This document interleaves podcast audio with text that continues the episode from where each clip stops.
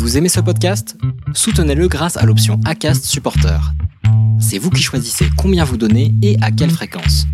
Cliquez simplement sur le lien dans la description du podcast pour le soutenir dès à présent. I'm Sandra, and I'm just the professional your small business was looking for. But you didn't hire me because you didn't use LinkedIn jobs. LinkedIn has professionals you can't find anywhere else, including those who aren't actively looking for a new job but might be open to the perfect role, like me. In a given month, over 70% of LinkedIn users don't visit other leading job sites. So if you're not looking on LinkedIn, you'll miss out on great candidates like Sandra. Start hiring professionals like a professional. Post your free job on linkedin.com/people today.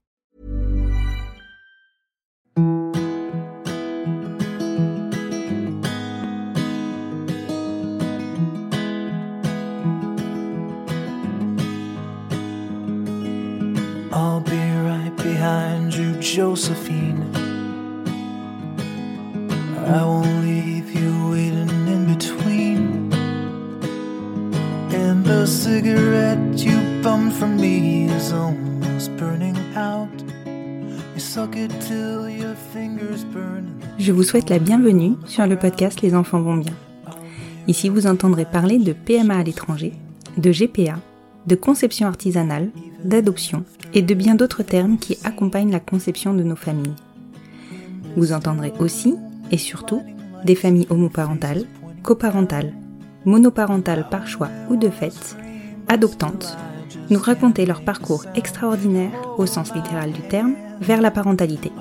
Parce qu'en France, le chemin est bien avancé mais n'est pas encore abouti, je vous propose d'écouter des témoignages de notre quotidien qui vont vous rassurer sur le fait que nos enfants vont bien. Vous écoutez l'épisode 13 de la saison 3. Lorsque j'ai enregistré l'épisode avec l'agence de la biomédecine, représentée par le docteur Ducroc, on s'est dit qu'il y avait des sujets que nous n'avions pas abordés. Et puis, chaque jour, vous me posez ces mêmes questions sur lesquelles nous avions pointé un manque de réponses claires. Alors j'ai eu l'envie de réenregistrer, cette fois-ci pour obtenir des réponses plus précises sur la mise en application de la loi bioéthique au niveau de la levée de l'anonymat. C'est le docteur Devienne qui s'est plié à l'exercice et je l'en remercie pour répondre à des questions telles que quels seront les choix que nous aurons?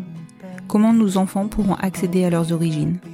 Quelles sont les obligations des futurs donneurs? À partir de quand seront réellement appliquées les nouvelles règles? On entend beaucoup la date du 1er septembre 2022. Alors oui, c'est une date importante. Celle à partir de laquelle les donneurs devront obligatoirement laisser libre l'accès à leur identité. Vous l'entendrez dans l'épisode, cette date n'est qu'un début, celui de l'accès aux origines pour l'ensemble des enfants issus de dons depuis l'ouverture de l'accès aux dons de gamètes. Le docteur de Vienne est aussi très rassurante sur l'état des stocks de paillettes. Par contre, elle nous alerte sur celui des ovocytes et porte de grands espoirs sur nos candidatures potentielles, car elle sait que nous sommes les premières sensibilisées à l'importance capitale de l'accès aux dons. Cet épisode est riche en réponses. Je vous invite à les partager le plus possible autour de vous, associés au premier bien sûr. Je vous souhaite une bonne écoute. Bonjour docteur de Vienne. Bonjour. Je vous remercie beaucoup de vous être rendu disponible pour cet enregistrement à ma demande. Du coup, je suis revenue vers l'agence de la biomédecine suite au premier enregistrement que j'avais effectué avec le docteur Dubroc parce que j'ai eu beaucoup de questions de mes auditeurs et de mes auditrices autour de la question du donneur et surtout de l'accès aux origines. Donc, je me suis dit qu'il valait, enfin que ça valait vraiment le coup de réenregistrer pour pouvoir poser des questions complémentaires. Pour commencer, est-ce que vous pouvez vous présenter? Oui, je suis le docteur Claire de Vienne. Je suis médecin gynécologue de formation et j'ai travaillé dans un centre qui fait de la fécondation de vitro, du don de gamètes. Et maintenant, je travaille pour l'agence de la biomédecine comme référente en assistance médicale à la procréation. D'accord.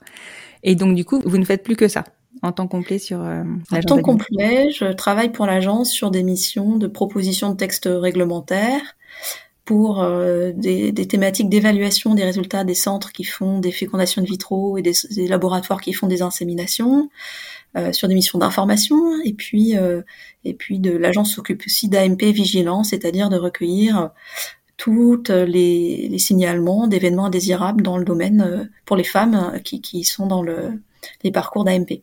D'accord. Oui, donc c'est là qu'on redéfinit un peu le, le, rôle de l'agence de la biomédecine. Euh, si, ouais, voilà, si on peut faire quelque chose d'assez simple, parce que la dernière fois on en avait parlé déjà, et c'est vrai que c'est pas hyper simple de comprendre euh, en fait quel est euh, l'environnement, on va dire, de l'agence et savoir à quoi elle mène, quelles sont ses missions au quotidien. Donc là, actuellement, de ce que vous me dites, vous, vous avez plusieurs types de missions. Est-ce que vous pouvez me les redéfinir? Dans le domaine de l'assistance médicale à la procréation, l'agence de la biomédecine, elle est là pour accompagner les centres et accompagner les patients. Donc l'accompagnement, c'est à la fois de l'information, par exemple ce qu'on fait aujourd'hui ensemble, mhm. c'est aussi informer euh, les professionnels, par exemple sur des aspects juridiques, euh, et puis c'est aussi travailler euh, conjointement avec le ministère de la Santé, parce qu'on est sous un établissement public sous tutelle de ce ministère de la Santé et des Solidarités. Mhm. Et euh, les législateurs ou le ministre peuvent demander à l'agence des propositions de textes réglementaires. Mhm. Par exemple, la loi de bioéthique qui vient de sortir prévoit qu'il euh, y ait un arrêté qui définisse des règles d'attribution des gamètes et des embryons dans le cadre du don. Mhm. Ces règles d'attribution, c'est euh, un texte qui est proposé par l'Agence de la biomédecine alors l'agence de la biomédecine, euh, elle s'entoure de toutes les compétences possibles, des experts, des associations de, personnes concernées, euh, euh, et, ensuite, une fois que le texte est abouti, elle le propose au ministère de la Santé. Donc c'est vous qui faites toute l'étude en fait, autour de, qui faites toute l'étude autour de la rédaction du texte et qui rédigez le texte. C'est nous qui réunissons les personnes expertes et les personnes concernées pour travailler un proposition de texte. D'accord. Dans le compte cadre que j'ai que j'ai pris en exemple, une proposition de texte pour une harmonisation des pratiques sur le territoire français. D'accord. C'est vrai que c'est rassurant de savoir que vous allez chercher bon des experts, on s'en doutait un petit peu, mais aussi des personnes concernées. Et donc du coup, vous prenez euh, la température du terrain pour euh, établir une loi qui, enfin un texte de loi qui soit le plus proche possible de ce qui est attendu par le terrain. C'est exactement le, la mission de l'agence et la façon dont elle travaille depuis toujours euh, sur, sur, le, sur le, dans, les, dans les fêtes. Voilà, c'est comme ça que ça se passe à chaque fois. D'accord, ok, ok. Et hum, donc là, aujourd'hui, bon, je suppose que là vous êtes complètement euh, sous l'eau ou euh, en plein dans le feu de, de l'action parce qu'il y a encore, enfin on en discutait puisqu'on s'est vu un petit peu avant, il y a encore beaucoup de choses qui ne sont pas établi, beaucoup de textes de loi qui donc du coup vous ont été refilés entre guillemets par la loi puisque elle a prévu que ce soit vous qui rédigiez bah, la mise en application. Et aujourd'hui, bah, sur la, nouvelle loi bioéthique, on, a, on se pose encore beaucoup de questions notamment concernant alors là voilà aujourd'hui j'aimerais vraiment axer plus sur euh, l'accès euh, aux origines euh, mais évidemment on va forcément dévier sur les donneurs et on a pas mal de points à voir ensemble sur notamment des stocks de dons qui sont quand même finalement très rassurants. Concernant l'accès aux origines, les questions qui se posent la plupart du temps, c'est déjà pour commencer, à quoi vont avoir accès les enfants qui sont issus de dons?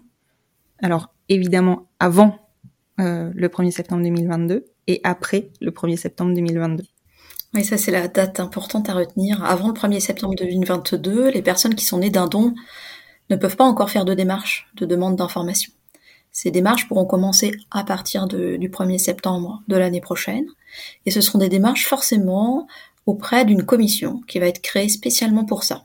Mmh. Les informations que pourront demander euh, les personnes nées de dons, c'est soit des informations sur l'identité, soit des informations qui ne permettent pas d'identifier le donneur, soit demander à avoir accès à l'ensemble des informations. D'accord. Donc, quand on parle d'identité, on parle de nom, prénom, date de naissance, mais on parle pas de donner en même temps une adresse. Oui, ça, c'est à rechercher après. Ni de mettre en contact. C'est vraiment l'identité.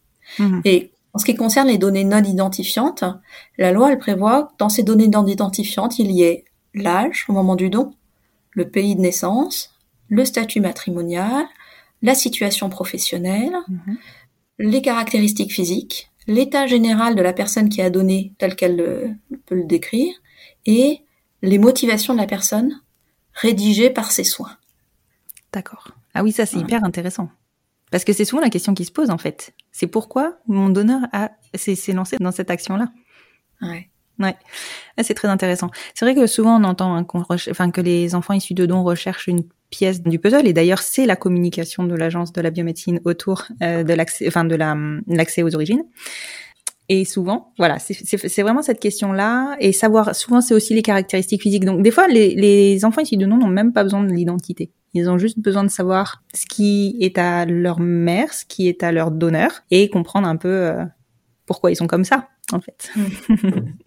ok, c'est hyper intéressant. Du coup, on, on, va on va parler de la commission, justement, de la fameuse commission et des enfants nés euh, enfin, issus de dons avant le 1er septembre 2022, est-ce que eux aussi pourront avoir à faire, euh, enfin, en tout cas, pourront référer à cette commission du moment où la levée de l'anonymat va se mettre en place, donc au 1er septembre 2022 Est-ce que tous les enfants nés avant auront aussi accès à cette levée de l'anonymat ou pas? Le nouveau droit, il prévoit que toutes les personnes nées d'un don, quelle que soit leur date de naissance, aient accès à cette possibilité ah oui. de demander des informations sur le donneur. Donc, à partir du 1er septembre de l'année prochaine, des gens frapperont à la porte de la commission, à n'en pas douter, pour avoir des informations. Je crois. Mais, dans un premier temps, alors oui, ce qui est intéressant peut-être de préciser, c'est que cette commission, c'est pas elle qui aura une base de données. La base de données, il, le législateur a prévu que ce soit l'agence de la biomédecine qui soit euh, chargée euh, d'héberger cette base de données. D'accord. Avec bien sûr toutes les conditions qui vont bien pour le RGPD, la CNIL, etc. Ça, c'est tout un processus. Donc c'est aussi pour ça qu'il y avait besoin de décaler la date de mise en application de cette mesure, parce qu'il faut créer une commission, d'une part, mais il faut aussi créer, le registre de l'agence de la biomédecine. Ouais, ça Donc, temps. Pour clarifier un peu le rôle de chacun, la commission, c'est auprès du ministère de la Santé, et le mhm. registre, c'est l'agence de la biomédecine. D'accord, ok. Et donc la commission vous interrogera, l'agence de la biomédecine? La commission interrogera l'agence, qui répondra en fonction de ce qu'elle a dans sa base de données. Mais euh, le, en septembre, euh, le 1er septembre 2022, par définition, il n'y aura encore rien dans la base de données. c'est sûr. Donc, pour toutes les personnes nées d'un don et qui seront majeures euh, et qui viendront début septembre faire ces demandes, eh bien, euh, la commission n'aura pas d'informations de la part de l'agence. Donc, il est prévu que la commission puisse demander au centre de don l'identité de la personne qui a fait le don à l'époque, Mhm. Si cette identité est retrouvée, la commission, par tout moyen, va essayer de retrouver cette personne et lui poser la question.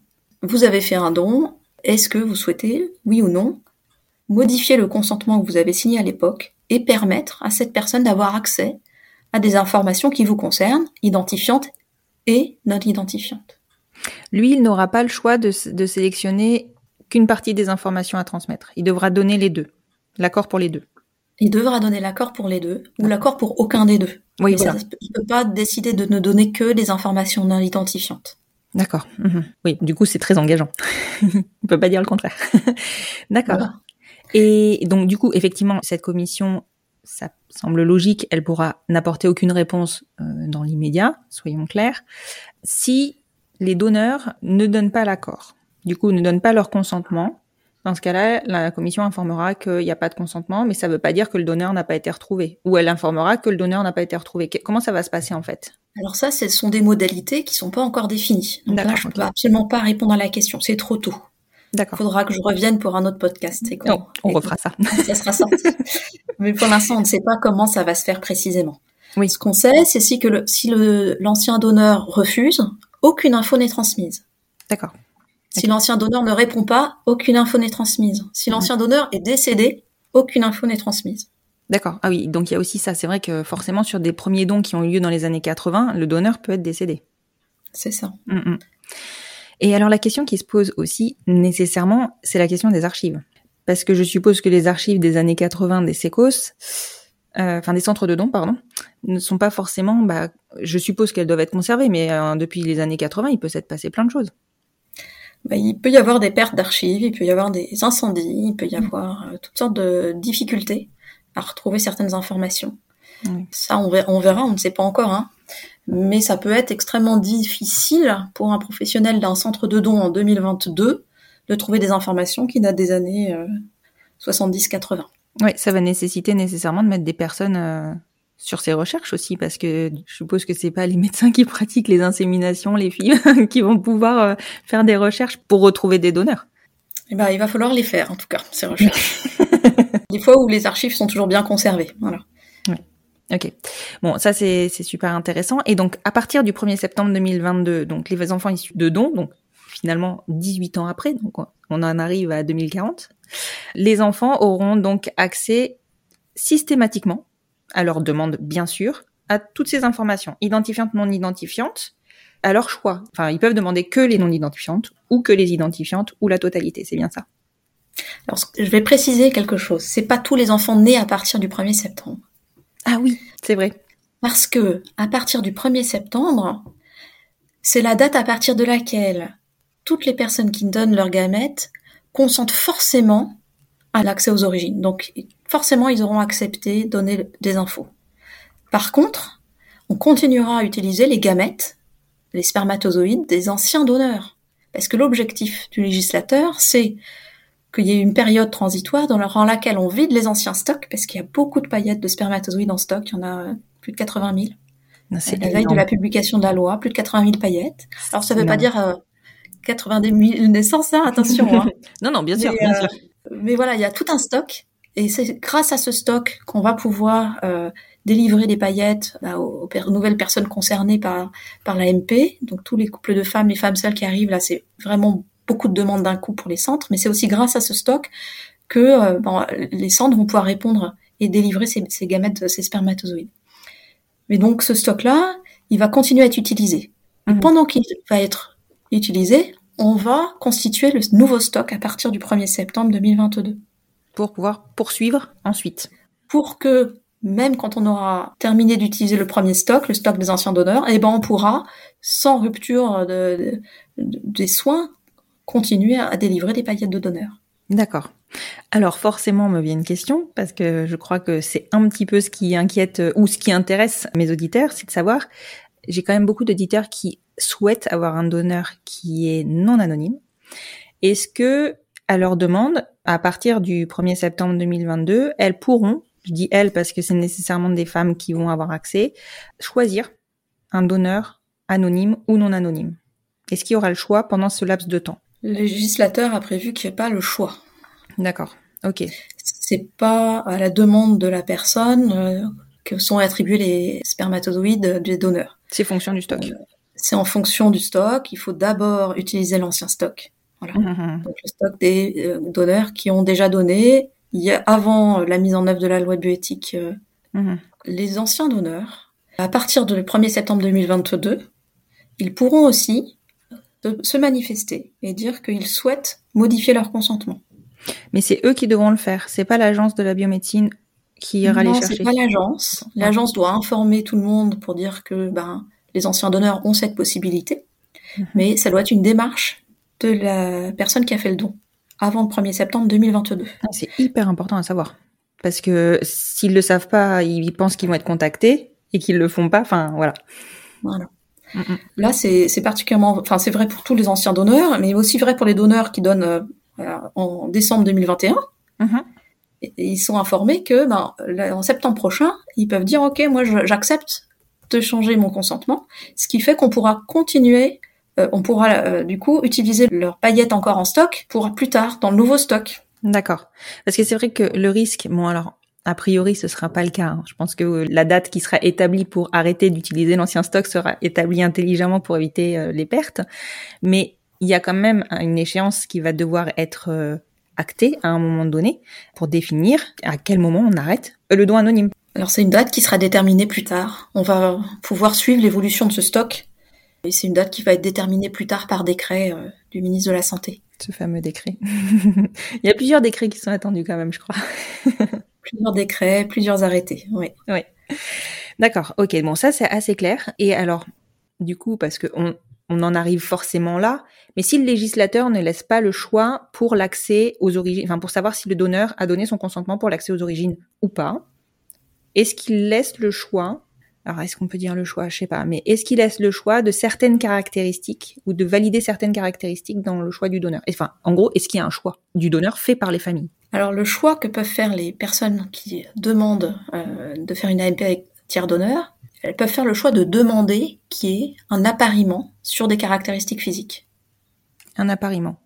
Est-ce que vous pouvez Ça veut dire choisir et demander que la personne qui donne ses gamètes ait une certaine ressemblance physique avec elle-même. D'accord.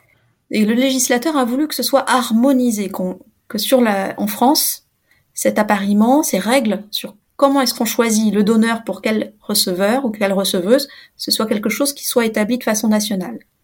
D'accord. Ça, ça va faire l'objet d'un texte, d'un arrêté qui sera publié dans les semaines ou mois qui viennent. D'accord, ok, encore. ça, on ne le sait pas encore précisément, on attend qu'il soit publié. D'accord. En tout cas, l'objectif de législateur, c'est que cet appariement, donc cette recherche d'un donneur qui ait des caractéristiques physiques proches de la personne receveuse, ce soit quelque chose qui soit réalisé par le médecin du centre de don à la demande de la personne. D'accord, mais du coup, c'est proche de la personne receveuse. C'est pas proche de la conjointe de la personne receveuse. On verra ce que dira l'arrêté. Voilà, ok, très bien. Donc ça, je le comprends. Euh, enfin, je comprends complètement. C'est vrai que là, on est un peu, c'est ce que on se disait, hein, on est un peu dans un entre-deux où il y a des réponses qu'on n'a pas encore. D'où le probable prochain enregistrement ensemble quand on aura un peu plus de réponses. Mais en tout cas, voilà, c'est hyper intéressant de savoir que pour le moment, de toute manière, ce qu'il faut retenir, c'est que c'est utilisation des stocks existants jusqu'à une date qui permettra de ne pas en perdre trop.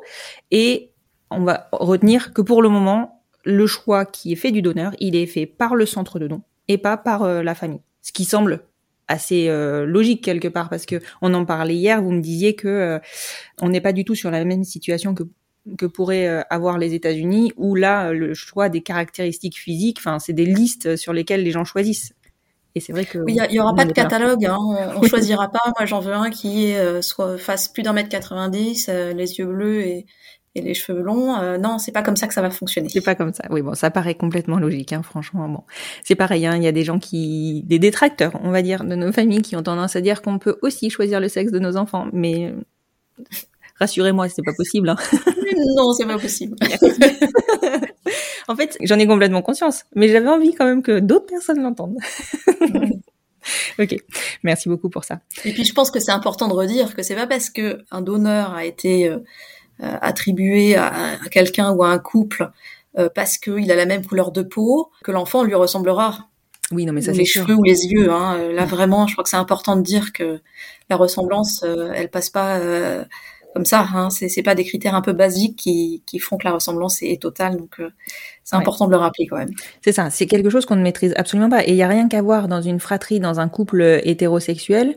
Ça reste le même papa, la même maman, et les enfants sont tous complètement différents.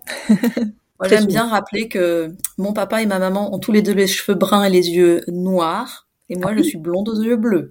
Comme oui, tel que je vous vois, je constate. voilà. Donc bon, la ressemblance sur la couleur des cheveux et des yeux, c'est tout ce qu'il y a de plus relatif, c'est ça, les joies de la génétique. Oui. Et donc du coup, nécessairement, j'ai une autre question qui vient. Qu'en est-il des futures fratries? C'est-à-dire, je, je, développe ma question une famille qui aurait le bénéfice, je trouve pas le bon mot, pardon, mais euh, qui bénéficierait, ce sera mieux, d'un don actuellement, pourrait-elle demander que les futurs enfants aient le même donneur? Concrètement, mettre ça en place, c'est extrêmement complexe, parce que ça veut dire euh, garder sous embargo euh, des paillettes pour un, hypothétique projet d'autres enfants, deuxième, troisième, on ne sait pas, mhm. peut-être des personnes qui reviendraient pas. C'est quand même très compliqué à mettre en place. C'est vrai que hum, je comprends, mais je vous demande ça parce que, en fait, quand nous, on a accès à la PMA actuellement à l'étranger, ce qu'on fait, c'est que souvent, en fait, on achète des paillettes et donc on garde notre stock de paillettes. Donc, nécessairement, logiquement, on peut euh, avoir cette possibilité-là, mais parce que nous, on la prévoit et parce qu'on fait notre stock, en fait. En France, le don, c'est bien quand je le rappelle maintenant, c'est que c'est vraiment gratuit, anonyme, euh, volontaire. Mm. Et le côté euh, de la gratuité fait que personne n'achète les paillettes non plus, qu'on n'a pas non plus une pléthore de capacité à, à les attribuer définitivement à une personne ou à un couple.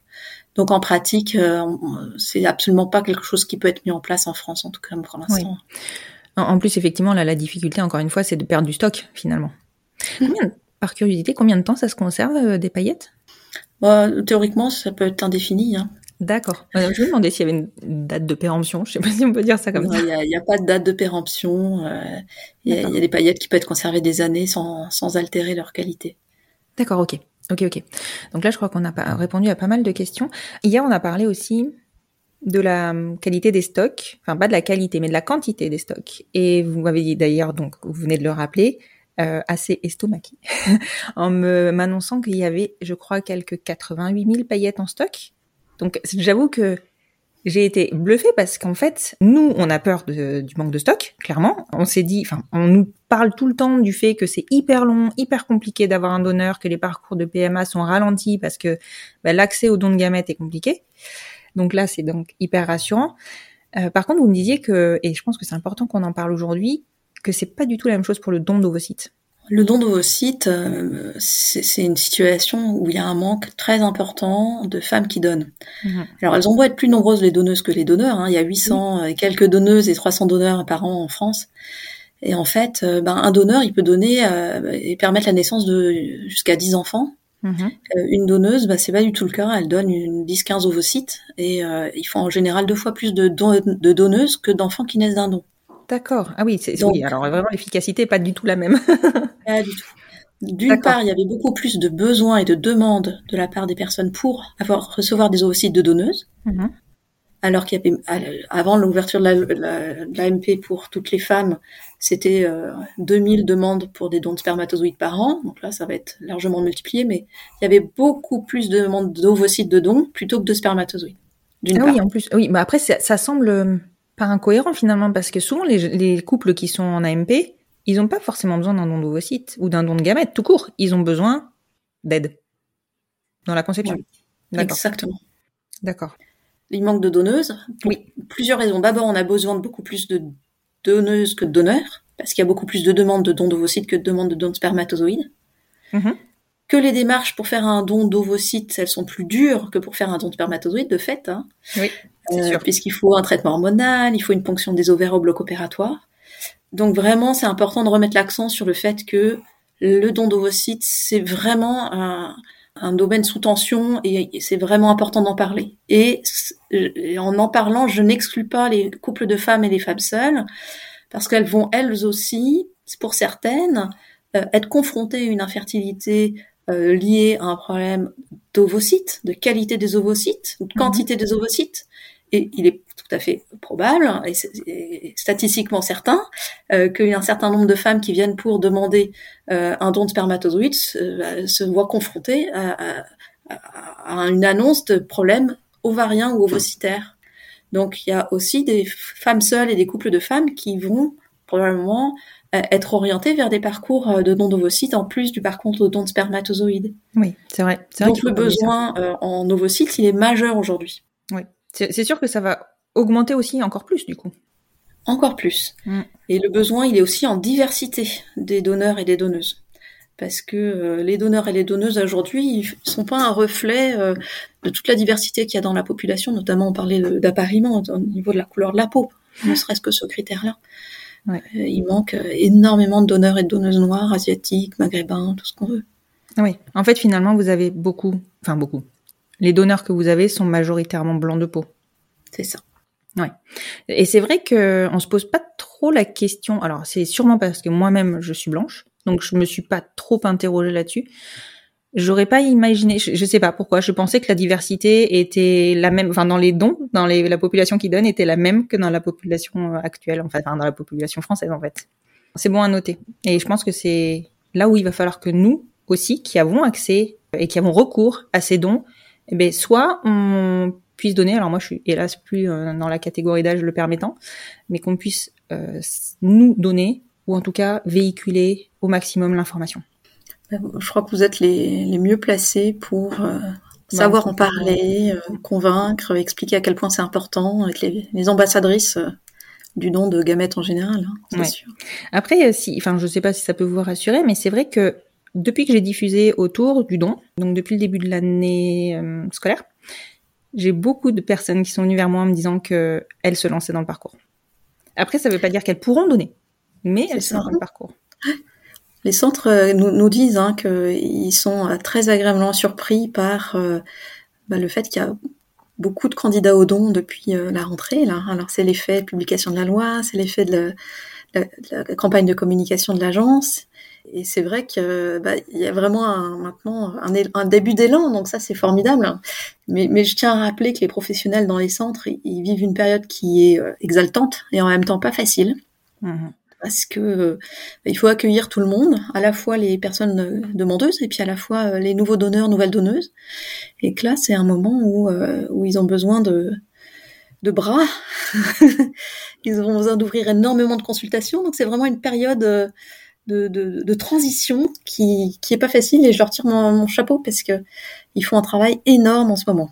Oui, c'est ce que je voulais, euh, c'est ce sur quoi je voulais appuyer tout à l'heure en disant que même pour les recherches, il allait falloir des bras parce que dans les archives, parce que mine de rien, je pense que d'un coup d'un seul, se retrouver avec cet afflux-là, ces demandes, tout ça, vous allez mettre des offres d'emploi, c'est pas possible, ça, ça, ça, peut pas fonctionner. Les, les professionnels euh, ont déjà beaucoup insisté, déjà il y a un moment de la, la publication de la loi sur les besoins qu'ils ont d'embaucher. Mhm. Le, ministère de la Santé a entendu ça et de l'argent a été euh, alloué et est arrivé dans les établissements pour les aider, pour embaucher, pour euh, acheter des équipements. Donc ça, c'est un travail en, cours. Hein. Et, et l'agence de la biomédecine s'est vue confier, confier une nouvelle mission par le ministère, qui est celle de, de suivre la mise en œuvre de la loi de bioéthique et de l'ouverture de l'AMP pour euh, toutes les femmes, pour, comprendre cette mise en œuvre et puis euh, aider au mieux, bah, éventuellement comprendre où, peuvent se situer les, les éventuelles difficultés. Oui. Mmh.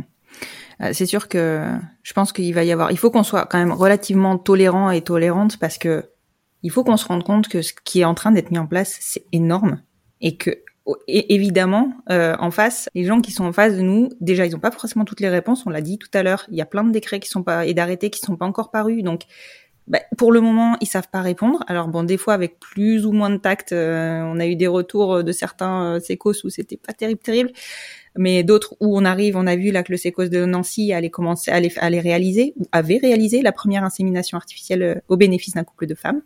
Donc voilà, c'est sûr qu'il y a plusieurs vitesses, mais c'est le temps que tout s'harmonise en fait. Parce que vous me l'avez dit hier d'ailleurs, il y a beaucoup de choses. Euh, chaque sécos avait un peu ses, ses, ses, méthodes, ses habitudes, sa façon de faire. Et là, le, votre rôle à vous et le rôle du législateur non, c'est pas le du législateur. Mais bon, votre rôle à vous. La demande du législateur, c'est d'harmoniser les pratiques. c'est ça, exactement. Et, et c'est c'est marrant parce que je pense que le commun des mortels, comme moi, on pensait que c'était quelque chose qui était forcément standardisé.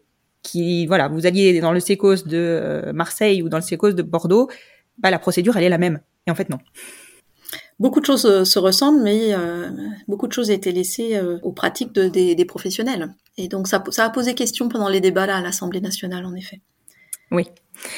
Et du coup, on, donc vous me le disiez, il, vous attendez des arrêtés, donc pour le moment sur cette fameuse date euh, de fin d'utilisation des stocks. Il y a d'autres arrêtés, je crois que vous attendez. Donc je crois que c'est l'attribution des donneurs, enfin les règles d'attribution des donneurs, c'est ça? Voilà, c'est un arrêté qui va déterminer les règles d'attribution des gamètes et d'attribution des embryons dans le cadre du don. Mm, mm. Ok. Et on attend aussi un décret qui explique bien comment va se passer euh, l'accès aux origines, avec le registre de l'agence d'un côté, la commission de l'autre. Tout ça, c'est des choses qui sont en train d'être travaillées. D'accord, ok. Euh, je, vais, je vais dévier complètement parce qu'on n'est pas sur le même sujet, mais enfin on n'est pas sur le même sujet. Si, parce que c'est quand même un rapport avec la nouvelle loi bioéthique, mais on n'est plus sur le sujet des donneurs. Est-ce que pour le moment, si une femme vient vers vous et souhaite auto-conserver ses ovocytes, c'est quelque chose qui est accessible dès maintenant ou il faut encore attendre des arrêtés, des ou des décrets? Alors je précise que l'agence de la biomédecine euh, ne, ne, ne réalise pas les, les actes d'AMP, hein, donc elle, oui, c'est une femme va vers un centre. C'est pas encore quelque chose qui est autorisé. Ça devrait l'être très prochainement.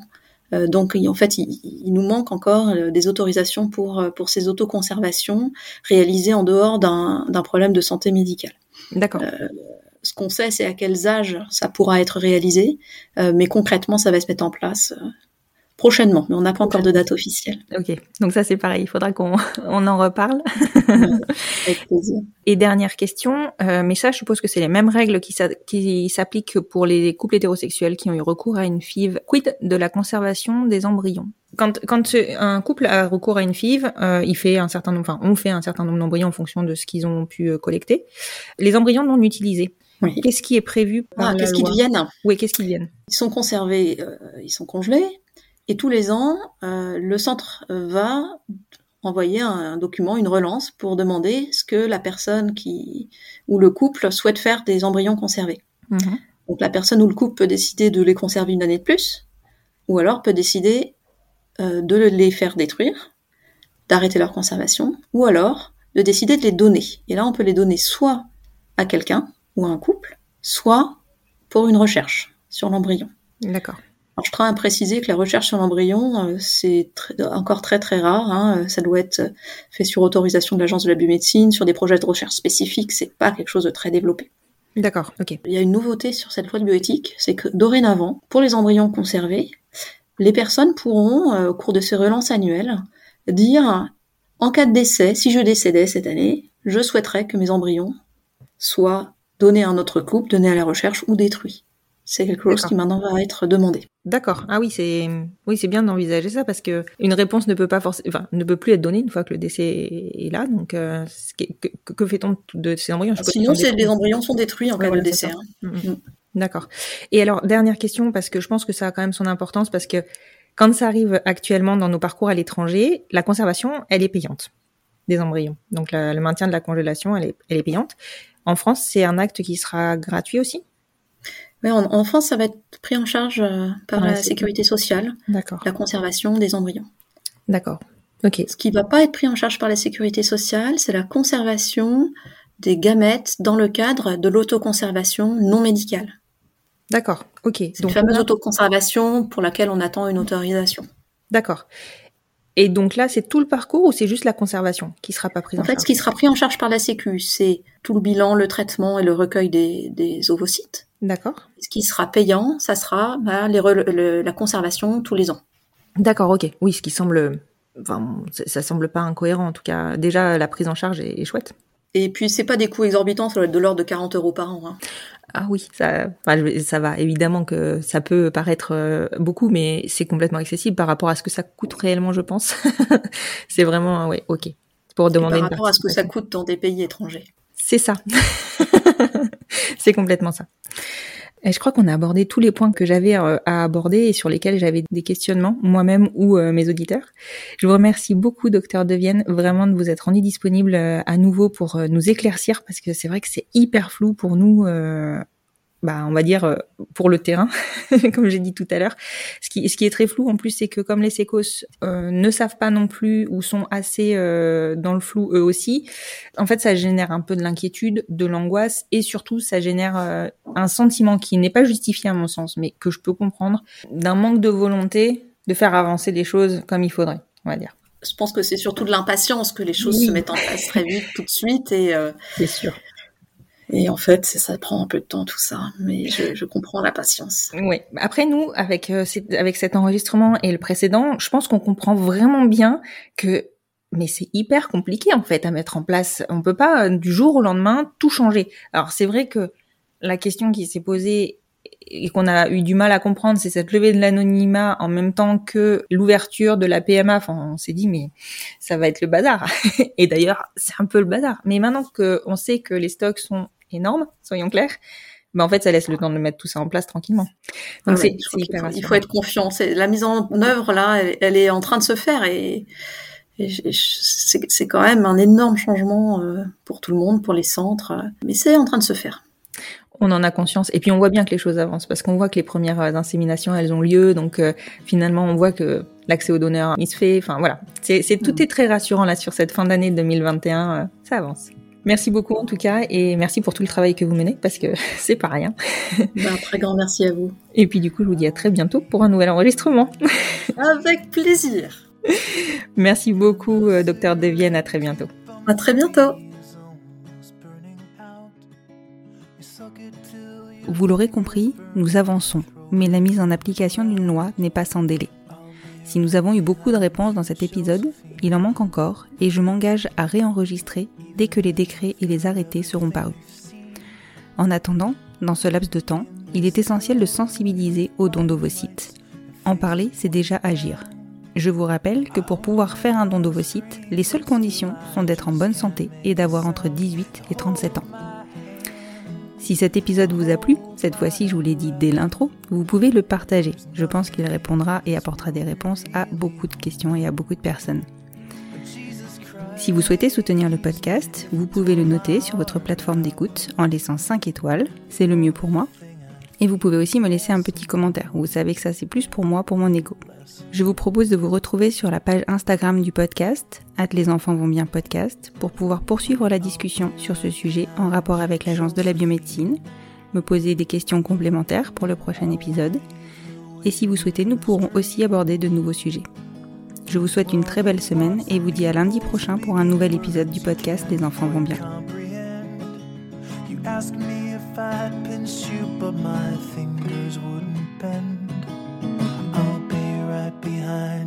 Josephine. Just like I was when we were 17. Guess it's only been a year, but still it feels like 34. I don't feel like I am living in the same skin anymore.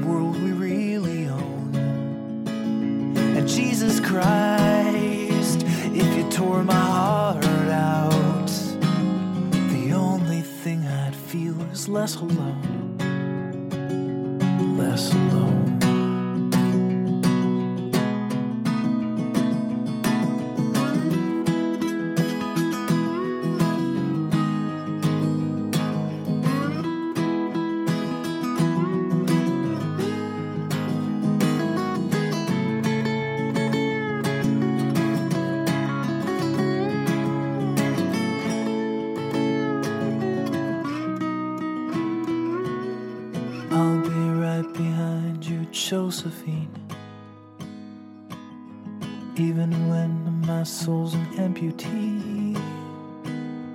And my bleeding heart is sinking in the lake inside my chest. So I grab what I can cling to and I leave behind the rest. Now hold my hand, I'll hold my breath. There's nothing in this world we really own. Jesus Christ, if you tore my heart the only thing I'd feel was less alone.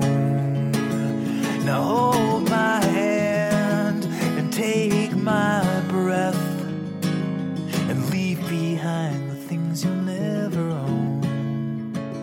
And Jesus Christ,